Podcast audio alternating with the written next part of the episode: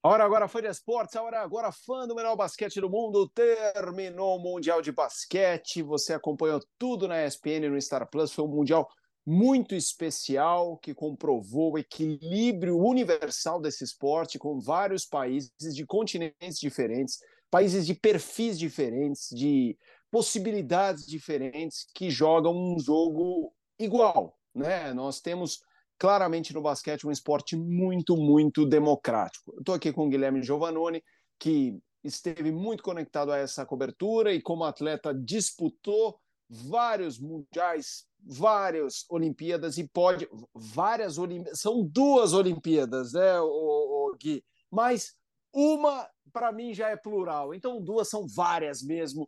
Guizão, é um prazer estar aqui contigo. Um abração, tudo jóia?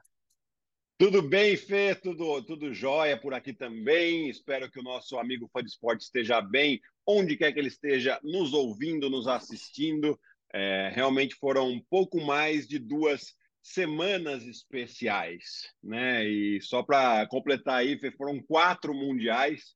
Esse é o primeiro que eu vivo do lado de cá, né, nesse, nesse papel de comentarista, de, de cobertura também, e o que foi muito gostoso, uma experiência diferente, mais uma experiência diferente nessa minha vida aqui com, com o basquete, né, e a gente vendo uh, surpresas muito agradáveis, a gente vendo exatamente isso que você falou, né, essa democracia dentro do basquete que é maravilhosa e que faz com que a cada ano a gente veja uma força diferente aparecendo nesse, nesse nosso basquete mundial, muitas vezes até mais do que uma força diferente.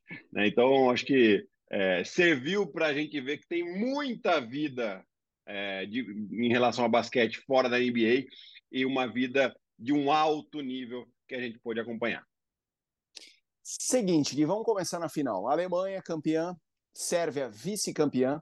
É, a gente falou antes mesmo do Mundial como tinham várias uh, seleções poten com potencial, como o Mundial de Basquete é uma competição que você pode jogar uma vez cada mês, que o, o, o resultado vai ser completamente diferente. Eu até pego a questão da Alemanha.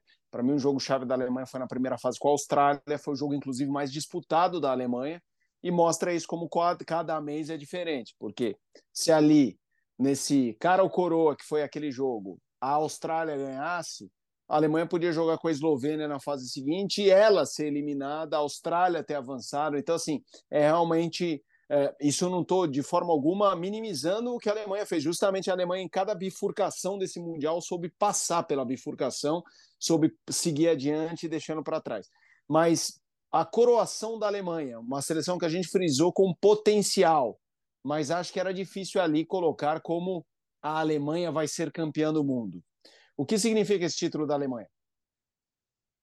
Significa, Fê, que eu acho que é, todo o país tem uma chance de trabalhar o seu basquete e, e, e, pensar no longo prazo e que esse resultado, mais cedo ou mais tarde, ele aparece, uma vez que você trabalhe bem com isso. Né? É, eu acho que a Alemanha começa um pouco desse processo ah, lá nos anos 90, ainda com o Pesic é, sendo campeão europeu com o time alemão, o Pesic que era o técnico uh, da, da Sérvia, né?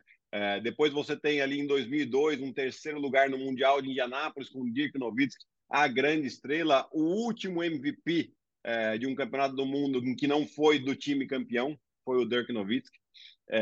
então, e aí você, né, hoje até tive, fui pesquisar um pouquinho mais e entender esse crescimento do basquete alemão e a quantidade de ligas profissionais, ligas semiprofissionais, liga de sub-19 que eles têm, ou seja, uma quantidade de jogadores sendo produzida enorme, né? Então, assim, nada é por acaso. Isso mostra que um trabalho de longo prazo ele paga e paga muito bem, né? E aí depois é, é óbvio, não é só isso. Com, é, é, essa questão da produção de, de, de jogadores vai fazer que você tenha sempre um basquete muito competitivo. Depois tem o trabalho que é feito ali nesses últimos 40 dias, que provavelmente foi o que a Alemanha fez, em trabalhar com seus jogadores, em, em formar uma equipe coesa, em ter muito bem definido o papel de cada jogador dentro dessa equipe e terem uma disciplina tática é, muito fiel ao que o seu treinador estava propondo ali para eles. Deu esse resultado uh, espetacular de um primeiro título mundial uh, no basquete masculino para a Alemanha. Ô, ô Gui, uh, eu queria que você falasse dois jogadores especiais. O Franz Wagner, que foi importante em momentos uh, específicos do campeonato, e o Dennis Schroeder, que foi incrível em boa parte, exceção acho que as quartas de final ele foi uh, dominante, digamos assim, que é um cara que eu respeito muito, mas na NBA, para mim não é o jogador que leve times a vitórias. assim, é um cara com talento, mas que tem algumas uh, defasagens no jogo dele que, quando você vê as métricas, não são métricas tão positivas. E, no, e, e, como é que você argumenta que ele não leva um time à, à, vitória depois de um Mundial que ele fez em que a Alemanha claramente não foi só campeã por ele, mas sem ele não teria sido campeã? Então, é, como falar desses dois aí, da consistência do Franz Wagner e do, do brilho do Dennis Schroeder? Bom, é, começando pelo Franz Wagner, aqui eu acho que é, é, é, um jogador extremamente interessante, né? Um jogador que deve ter seus 2,4 metros, 2,5 metros, mas com um controle de bola excelente, consegue jogar uh, jogo de dupla, né? jogo de situação de pique onde ele é o homem com a bola, tem uma ótima leitura, cabeça sempre em pé, né? E, e assim, tem apenas 21 anos, né? O torcedor do Orlando Magic olha isso, já tinha, já, já tinha visto nos dois primeiros anos ali é, coisas muito boas, mas vê ainda que ele tem uma margem de melhora muito grande. Então, um jogador extremamente importante, foi escolhido até o melhor jogador da final. É, eu estranhei no momento ali, mas depois você entende, né? Porque o MVP acabou sendo o MVP do torneio, acabou ficando com o Dennis Schroeder. É, mas é, é, é, um jogador muito interessante. Já o Dennis Schroeder, o Fê, eu acho que ele até tem bola para definir alguns jogos na NBA, sim. O que eu acho que é problema dele na NBA é que ele não é um jogador para ser o principal de um time que vai brigar pelo título. E talvez ele não tenha entendido isso. Porque quando ele, ele, ele mostra na Alemanha que ele sendo o principal jogador do time, ele tem bola para levar esse time num nível talvez um pouquinho mais baixo que o da NBA, né? mas para levar é, é, esse time ao, ao, topo de uma Copa do Mundo em FIBA, ou seja, no, no melhor basquete do mundo fora da NBA. Né? Então, é, é, eu acho um jogador muito interessante. É, gostei muito da atitude dele e veio falando aqui na, desde aquela briga com, com o técnico, um pouquinho antes das quartas de final, onde eles se desentenderam feio até. Né? É, eu venho falando que o Dennis Schroeder é um jogador que se sente confortável em situações desconfortáveis. Né? Ele tem essa briga, ele joga, ele joga mal nas quartas de final, reconhece isso, fala numa entrevista para o nosso Gustavo Hoffman lá, que provavelmente foi o pior jogo da carreira dele, mas depois na semifinal ele comanda o time de maneira espetacular e na final faz o que fez. Visão, Sérvia, um time sem Nikola Jokic, que chega à final sólido, super sólido, e sem o Jokic. Uh, a gente tem o ano que vem a Olimpíada de Paris. Aí eu até te faço uma pergunta. Jogador considera Olimpíada um tico mais do que Mundial? Eu te pergunto isso. Porque a gente já viu, e quando for falar dos Estados Unidos, eu vou falar sobre o tweet de hoje do Shams Charania, que ele fala que o LeBron já está se movimentando para ir para Paris e juntar esquadrão, assim, Curry e companhia, para fazer aquele time nata da nata. É, então, primeiro, Olimpíada para um jogador é um tico acima do que Mundial. E se for, você acha que o Jokic tem chance de ter se guardado até por isso para ir para uma Olimpíada e aí a Sérvia com o Jokic é um bicho diferente? Obviamente, eu estou afirmando, né? É, obviamente é um bicho diferente. Mas a gente viu ser vice-campeão mundial sem ele. Então, assim, qual é o teto desse time com ele? A, a Olimpíada sim é um tico mais importante para o jogador, pelo fato de, da dificuldade de se classificar para uma Olimpíada.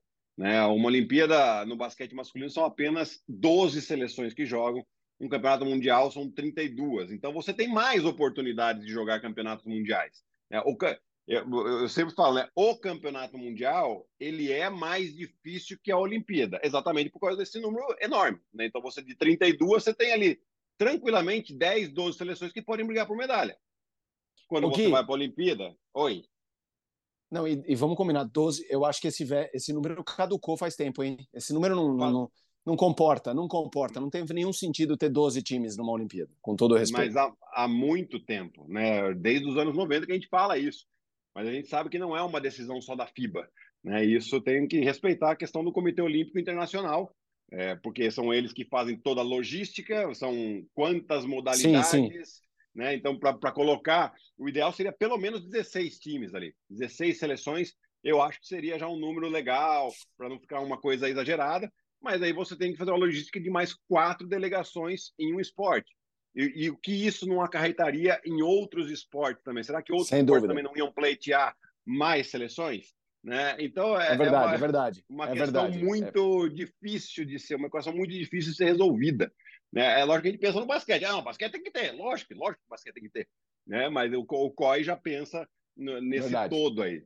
Né? É, então, por isso, o, o, jogador ele valoriza mais a Olimpíada, até mesmo porque o ambiente de Olimpíada ele é diferente, né, Fê? Porque uma coisa, no, no Mundial, você está ali e você está entre os melhores da, da, da, sua modalidade, mas muito provavelmente são jogadores que você encontra durante as temporadas. Né? Se você joga na Europa, você encontra a grande maioria. Se você joga na NBA, você encontra com um monte de jogador ali. Então você já tem essa convivência. Olimpíada, você vai conviver com, jogador, com atletas de outras modalidades, você vai ter a oportunidade de, eventualmente, até de assistir. Né? Então você tem esse estímulo extra em relação a jogar as Olimpíadas. Né? E é por isso também que os Estados Unidos dá muito mais valor. O próprio Jokic, acredito que tenha dado esse valor extra também para ele poder jogar as Olimpíadas. Né? Então, o jogador fica ali selecionando. Né? É, eu vi essa notícia do LeBron James também. É, a minha questão com o LeBron James, é, em relação a ele ir ou não às Olimpíadas, Fê, é o que ele está pensando também para a carreira dele. Né? Porque, assim, ele é um jogador extremamente competitivo, ele quer estar num time que vá brigar por alguma coisa.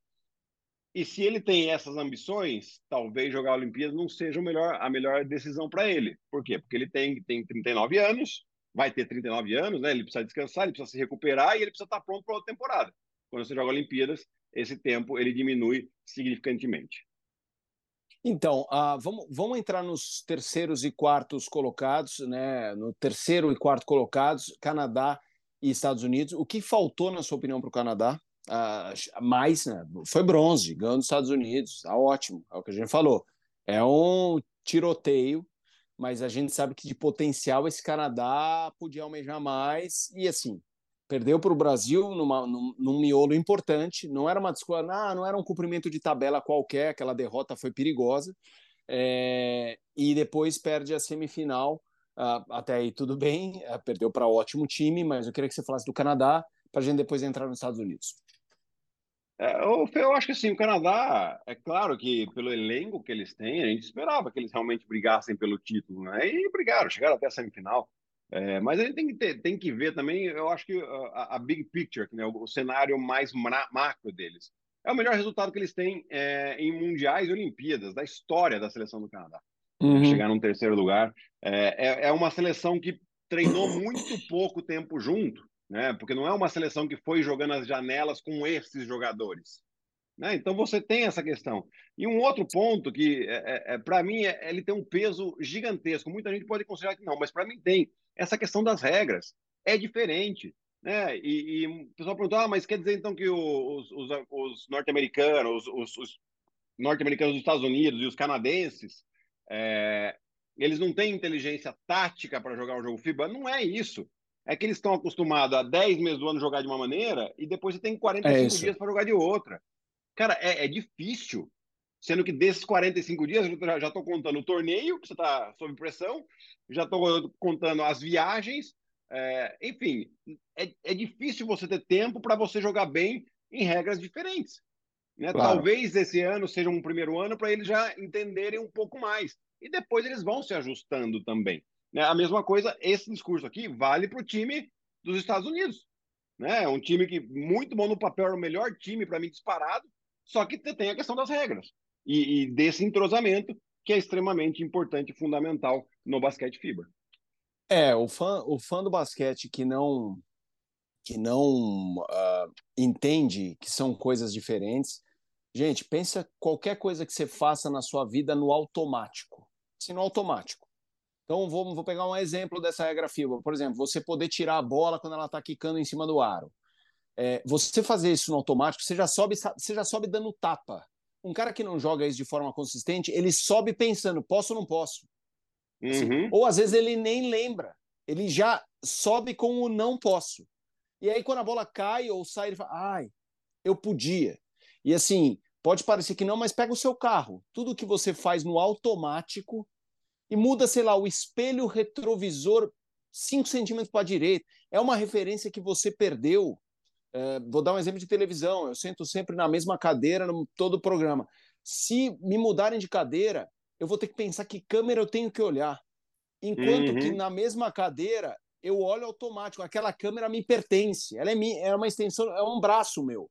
Que se eu mudo de lugar, não é mais o meu braço. Eu tenho. É aquela. É, e, e aí você multiplica para tudo. É a câmera, é o monitor que você pega de referência, é o colega que você sempre olha para a direita, que você tem que olhar para a esquerda. Não. Para quem menospreza o impacto disso, assim, você é, é muito simples. É, pega o exemplo do carro. É, vou falar um exemplo. Guiar um carro é igual vai para Inglaterra e guia na mão invertida. É hum. É outro jogo, gente. Você pode morrer. Assim, se você não pensa, pô, vou te dar um exemplo. Na nossa mão a gente vira para esquerda. Na mão inglesa você vira para direita. A quantidade de gente que vira para esquerda dá certo errada e já virou e morreu. Então assim, é... isso vale para pedestre, porque a mão é invertida. Então assim, é uma bobagem que eu estou falando, mas é rigorosamente a mesma coisa. Imagina isso você pode fazer seis faltas na NBA, na FIBA são cinco. Ou seja, com duas na NBA, você não está tão encrencado. Na FIBA você já começou a se encrencar. Então você tem que ficar pensando, a hora de fazer falta, o tempo que pode ser feito, é tudo diferente, gente. Então, óbvio, fazer sexta, arremessar de três, a mecânica, é, é parecido, mas a, a linha já não é igual. Então é muito diferente. Não minimizar que isso, para quem não vive essa realidade, não tem um mini impacto, assim, eu que me estendi um pouco porque eu já ouvi isso de muita gente achando cascata, achando desculpa. Não, não, não. Pega esse exemplo do carro e é o mesmo carro, é o mesmo trânsito, é o mesmo princípio, tem regra de velocidade, tem farol, tem tudo igual. Mas mudou o lado. Só falou assim, meu amigo, em vez da esquerda virou direita. Você vira uma besta, você, você não sabe o que fazer. É. Então é, é, é, é, mais ou menos isso. Desculpa ter me alongado, Gui. É, vamos para os Estados Unidos. Bem, é, bom, é, bom, é bom dar esse, é, é, esses exemplos para o pessoal entender, né? Isso serve para advogado. O advogado, quando muda uma lei, que ele já estava acostumado a fazer, é uma coisa. Né? É a medicina mudou o entendimento de ah, isso aqui não funciona mais. Cara, tudo aquilo que ele fazia muda. É, é, foi excelente esses, esses, exemplos que você trouxe, Fê. Vamos fazer o seguinte: vamos para os Estados Unidos, que eu acho que esse é um bloco importante. Eu não acho que a seleção americana era ruim, tá? Mas para mim não é nem o time B dos Estados Unidos. Alguns ali são. Acho que o Anthony Edwards, se não é hoje, aos 22 anos, com 25 vai ser time A, porque em 2019, quando eles perderam o Mundial, estava o Jason Tatum lá, já era uma estrela emergente. Hoje, se tivesse o Jason Tatum, a gente tava falando, caramba, o Jason Tatum. Há quatro anos, eu acho que esse é o mesmo, mesmo princípio para o Anthony Edwards, parecido, né? Assim, grau parecido. JJJ, Uh, Michael Bridges acho ótimo jogador, mas assim, estamos falando de ótimos jogadores, mas não é o filé mignon. O que eu uhum. te pergunto, isso sem falar, isso sem falar do banco. É o, o, o, o Walker Kessler, ótimo novato. Bob Portis, um jogador de rotação, mas, gente, esses caras sequer chegam perto hoje de ser All-Star Game. Então, não estamos falando dos Estados Unidos, principal força. E ainda assim, eles brigam. Mas o que eu quero dizer é assim, está muito claro que se os Estados Unidos não jogarem força máxima, esquece, né, Gui? Assim, podem até ganhar uma vez ou outra, mas assim, aquela sobra se foi, não, Gui? É. E, e, aí a gente já junta os dois assuntos, né? Aquele primeiro assunto lá da, da, da importância da Olimpíada em relação ao Mundial, né, Fê? É, você vê que de 2008 para cá, Aliás, até em 2004 eles já levaram um time muito forte, mas não era o time principal dos Estados Unidos. Mas de 2008 para cá, todas as Olimpíadas eles vêm com praticamente o que eles têm de melhor, né? É, isso em questão de Olimpíada. E, e, e, é, e eles entenderam já isso. Eles tentam vencer um mundial com um time que não é o principal, mas eles não estão conseguindo. Né? Em 2010 e 2014, quando eles vencem, eles estão com o time principal também, né? ou pelo menos é, boa parte dos principais jogadores eles estão. Quando eles não foram com esses jogadores, eles não vencem. Inclusive, começou lá em 2002, é, no Mundial, jogando em casa. Em 98, eles não foram com os profissionais, né, com, com os profissionais da NBA, né? No final das contas, são todos profissionais. É, mas em 2002, eles estavam com jogadores da NBA, eles pararam nas quartas, jogando em casa. Né? Foi, assim, uma coisa de louco. Então, eles já sabem disso, é que eles tentam dar um pouco também de rodagem. Eu, eu vejo isso uh, dentro da, da, dessa mentalidade americana. Depois, é claro, eles são extremamente competitivos, eles tentam vencer do mesmo jeito. Mas eles têm, eles têm que compensar essa falta de não falta de entendimento, mas falta de prática com regras FIBAs com a qualidade técnica e a qualidade física. Porque se você, se a qualidade técnica e a qualidade física não é tão superior assim nas regras FIBA, como já falamos aqui, eles não estão acostumados, eles vão, vão ter dificuldade. Guizão, seguinte, uh, sobre, sobre esse time americano e sobre esse tweet do Força Máxima em Paris que, que você acha que se tira de proveito dos Estados Unidos e o que você imagina para Paris? Eu acho que é, o Anthony Edwards pode ser um, uma peça fixa aí, né? Até, até mesmo um Jalen Bronson da vida, que, que, fez um bom mundial. Michael Bridges, acho que é um jogador importante também, mas eu acho que não muito além disso, né? Porque a gente viu que realmente eles precisam de, de, de, de das estrelas. Então, é, a gente quer ver, é claro, a gente não sabe se LeBron vai ou não. Ele está falando agora porque ele gosta também de, de chamar um pouco a atenção quando ele está meio quietinho, né? Quando estão falando de outras coisas, ele, ele solta alguma coisa assim para, opa, falem de mim aqui mais um pouquinho. É, tá, tá, tá, na personalidade dele, tá, tá, tá no pacote LeBron James isso também. Né? Mas a gente tem, assim, uma possibilidade de um Curry que não jogou Olimpíada ainda, você tem uma possibilidade até mesmo de um Kawhi Leonard, de um Jason Tatum, um Jalen Brown, Uh, estamos falando de um Jimmy Butler, Ben Adebayo. Quer dizer, você já começa, opa, isso aqui já é diferente.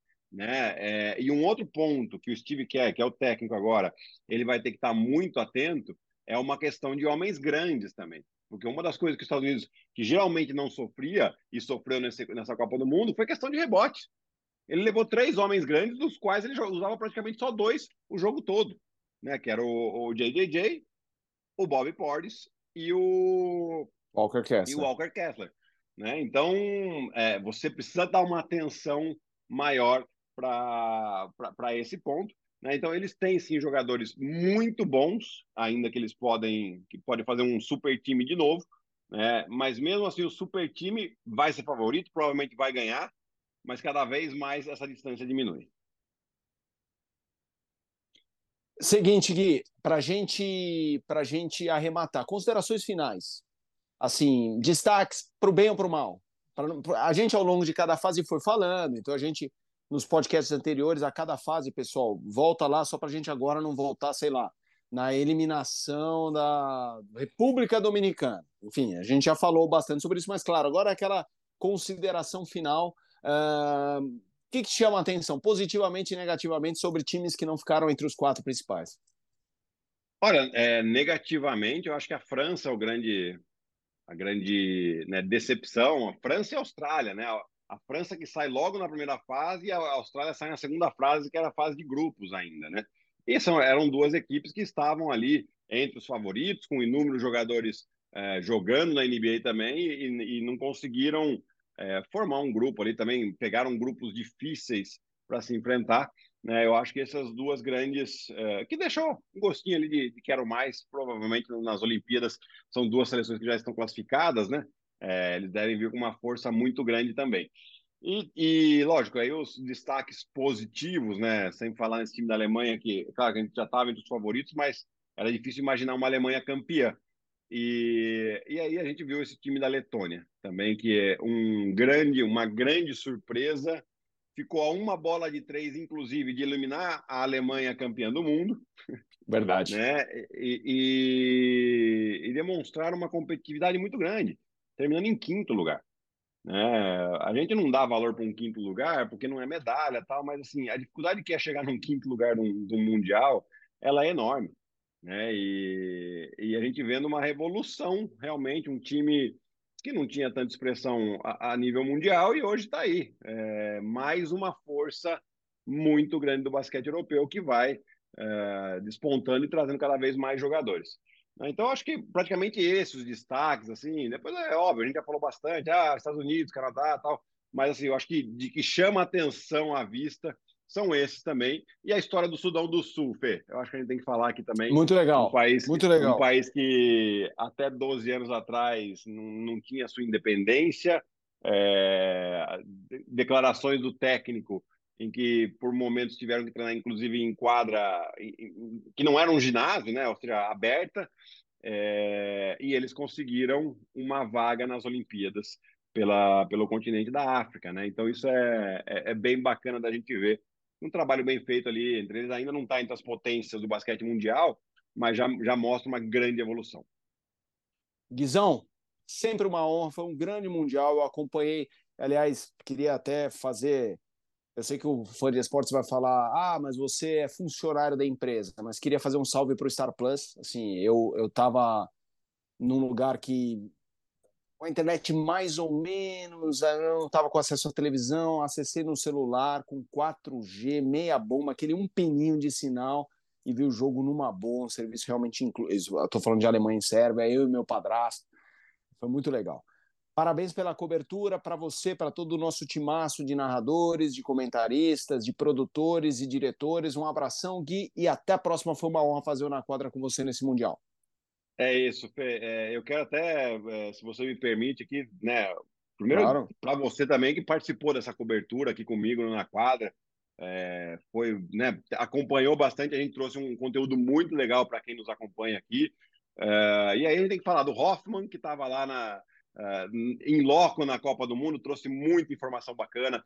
A Glaucia Santiago, que é, é, é a sua colega, inclusive em Sport Center, né, mas Sport também é uma apaixonada em basquete, então fazia os abre-jogos, abre o jogo comigo ali também na, e, e, fez a parte dessa cobertura.